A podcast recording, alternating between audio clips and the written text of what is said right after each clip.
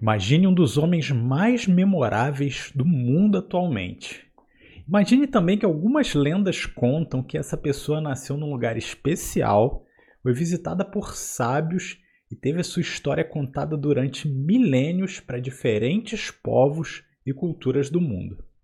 Mas, apesar de sua história oficial, que já virou inúmeros filmes e é contada e recontada todos os anos, a sua vida tem uma lacuna imensa envolta em mistério e desconhecimento. O nome desse homem é Jesus Cristo.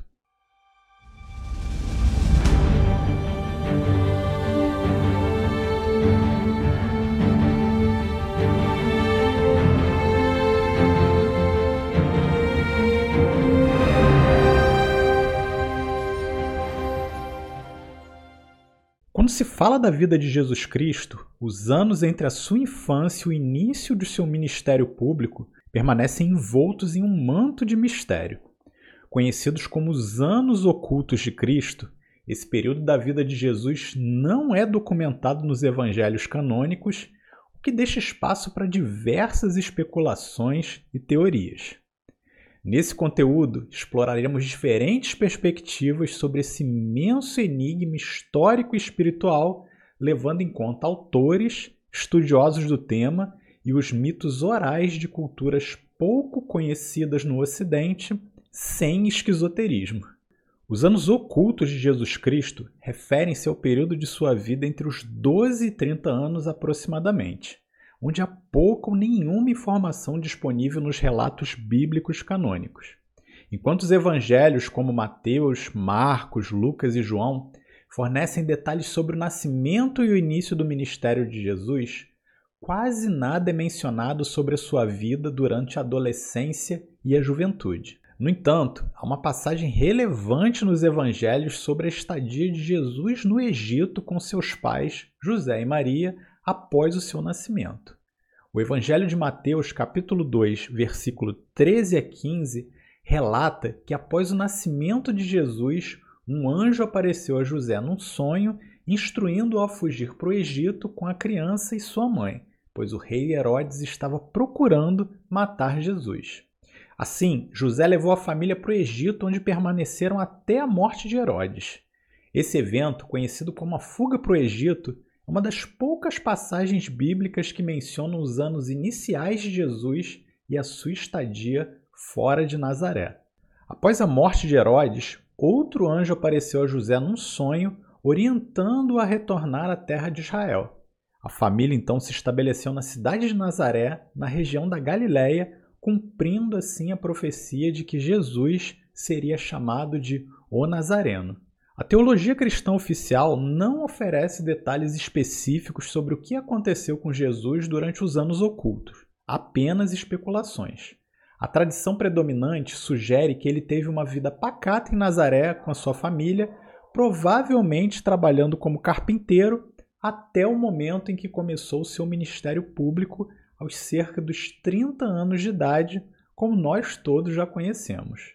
Uma das teorias mais notáveis e que ganhou popularidade é apresentada por Holger Kersten no seu livro Jesus Viveu na Índia. Nessa obra, publicada em 1983, Kirsten explora a ideia de que Jesus não apenas visitou a Índia durante os anos ocultos, mas que também estudou hinduísmo e budismo e as tradições espirituais do subcontinente indiano. O autor baseia suas pesquisas em várias fontes, incluindo textos apócrifos, relatos da tradição oral, escritos budistas e hindus.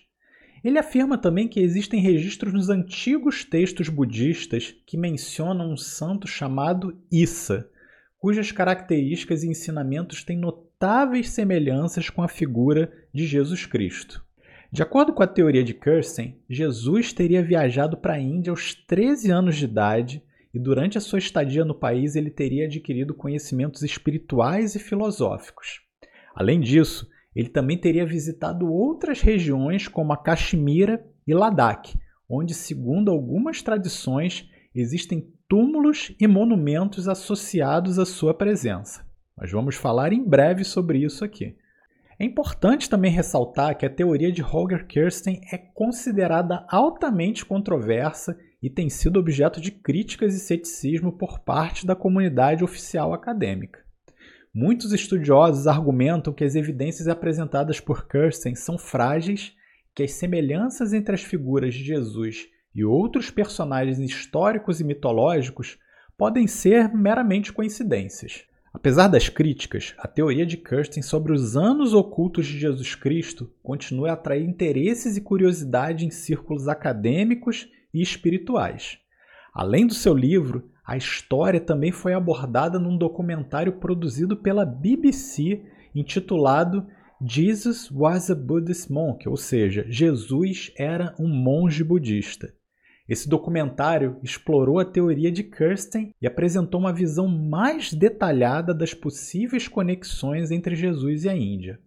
Em última análise, a teoria de Holger Kirsten, assim como outras especulações sobre os anos ocultos de Jesus, permanece como uma perspectiva interessante, mas é importante considerá-la com um olhar crítico e um certo discernimento.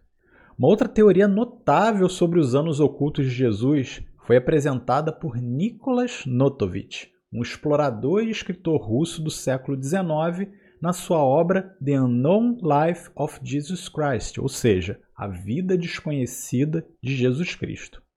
Notovitch afirma ter descoberto informações intrigantes sobre a vida de Jesus em suas viagens pelo Oriente.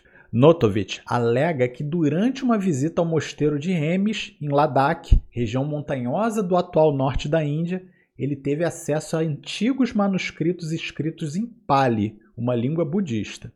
Esses manuscritos, conhecidos também como os manuscritos de Hemis, relatavam a presença de um santo chamado Issa, da mesma forma que a teoria de Holgen Kirsten, que, segundo os monges budistas, seria o próprio Jesus Cristo. De acordo com esses manuscritos, Issa teria visitado a região do Himalaia entre os 13 e os 29 anos, período coincidente com os anos ocultos de Jesus. Durante a sua estadia, ele teria estudado escrituras sagradas budistas e hindus compartilhando seus ensinamentos e ganhando respeito como um grande sábio e curandeiro na região. No entanto, da mesma forma, a teoria de Notovitch tem sido objeto de intensos debates e controvérsias. Muitos acadêmicos argumentam que os manuscritos de Hermes não existem ou são baseados em traduções errôneas. Além disso, Outros sugerem que Notovitch pode ter interpretado erroneamente os manuscritos e que as semelhanças entre as figuras de Issa e Jesus podem ser resultado de influências culturais e mitológicas. Apesar das críticas, a obra de Nicholas Notovitch continua a despertar interesse e curiosidade sobre a possibilidade de Jesus ter tido conexões com a Índia e outras regiões do Oriente durante os seus anos ocultos. Essas teorias, embora polêmicas e ainda não comprovadas, oferecem uma perspectiva intrigante sobre a figura histórica de Jesus Cristo e a sua possível influência em outras culturas e tradições religiosas. Impressionados pelo conteúdo e evidências levantados por esses autores e pela inexplorada cultura do Oriente, alguns documentários foram feitos por importantes emissoras para explorar esse mistério do Santo Issa se ele realmente existiu, deve ter deixado marcas nos templos, histórias e até mesmo construções locais. Como já falamos anteriormente aqui, a BBC produziu um documentado chamado Jesus foi um monge budista, onde ele explora esse ponto e visita locais intrigantes no Paquistão e na Índia, chamando a atenção para as semelhanças entre Jesus Cristo e essa figura que chamam de o santo que veio do Ocidente. Eles descrevem Issa como um homem sábio, compassivo e dotado de poderes milagrosos. Ele frequentemente é retratado como alguém que curava os doentes, ressuscitava os mortos e ensinava princípios espirituais profundos. Ghulam Ahmad, fundador do movimento religioso conhecido como Ahmadiyya, defendeu a ideia de que Jesus Cristo não morreu na cruz mas em vez disso, sobreviveu à crucificação e viajou para a Índia e outros países orientais, onde continuou seu ministério em diferentes comunidades. As perspectivas de Ghulam Ahmad têm sido objeto de debate e críticas tanto por estudiosos muçulmanos quanto por estudiosos cristãos e de outras religiões. Enquanto essas teorias são interessantes de serem exploradas, seu foco são os anos após a crucificação. Mas essa controvérsia fica para um outro conteúdo nosso que vamos colocar aqui. A National Geographic e o History Channel também já trouxeram historiadores e conteúdos para estudar esses assuntos.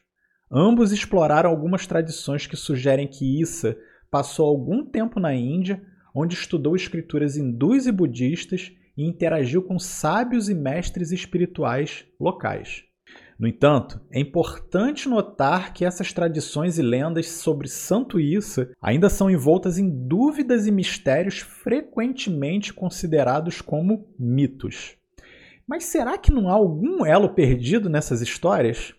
Qual seria a motivação em copiar Jesus Cristo dentro de tradições e religiões bem consolidadas e ainda mais antigas do que o cristianismo?